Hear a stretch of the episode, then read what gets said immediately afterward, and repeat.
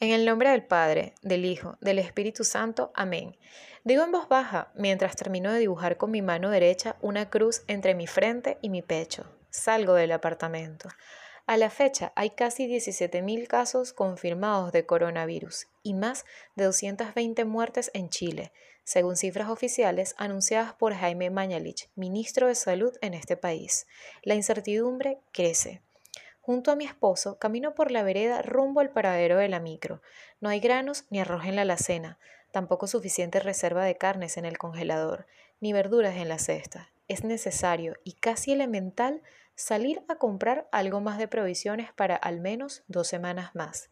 Nos aventuramos a ir a la calle, no contamos con tapabocas, pero sí con unos guantes desechables de látex para esquivar el virus de nuestras manos. El resto de nuestros cuerpos está posiblemente expuesto al virus. Aún no confirman que pueda estar en el aire. Además de eso, nuestra única protección, haber salido de casa con la bendición de Dios. Lee la crónica completa, escrita por Marian Nicahuao en sellocultural.com.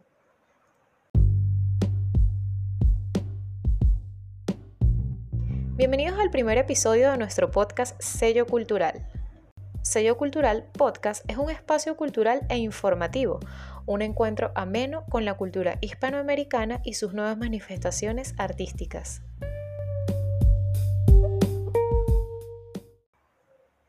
Sello recomienda. Tres años estuvieron hablando, ella en el sillón reclinable, él a su izquierda, en un cuarto al borde del Ávila, donde ella pasa la mayor parte de sus días, se desarrolló este acto de insistencia. Ella, Sofía Inver, él, Diego Arroyo Gil. Cientos de conversaciones después eran una misma voz, narrado en primera persona, la señora Inver, genio y figura. Es el testimonio de una provocadora de 91 años de edad que dice que quiere aprender a creer en Dios, su infancia en Rusia y luego en Venezuela, la vida en París con Guillermo Meneses, su primer marido, la amistad con Picasso y con Neruda, el matrimonio con Carlos Rangel, el nacimiento del Museo de Arte Contemporáneo y cartas de sus exmaridos desconocidas hasta ahora son algunas de las muchas historias de este libro.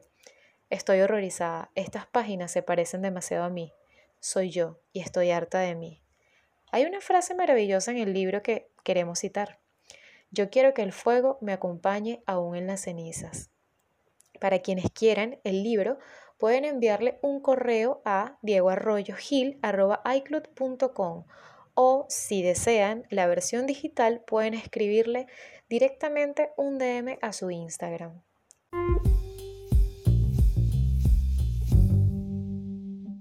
En el tema del día vamos a hablar de 10 cosas que puedes hacer en cuarentena. Probablemente ya las hayas hecho, quizás no. De todas maneras, en sello queremos darte una lista de 10 cosas que puedes hacer mientras estés en casa. 1. Estudiar un curso online. 2. Aprender un nuevo idioma. 3. Atreverte a cocinar algo que nunca hayas hecho. 4. Meditar. 5. Ejercitarte. 6. Hacer una lista de tus nuevas metas del año, en las que la primera probablemente sea sobrevivir a esto, pero después puedes replantear tus metas. Estoy segura que también quieres hacer esa lista. 7. Leer un libro.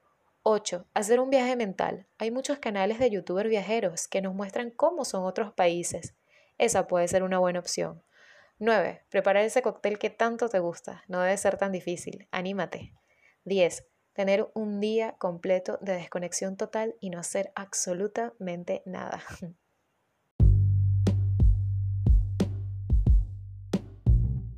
Nos escuchamos en otro episodio de Sello Cultural Podcast. Recuerden que recibimos sus textos en pantuflas a través del correo sellocultural.gmail.com. No dejen de seguirnos en Instagram, Facebook y Twitter a través de arroba sello cultural.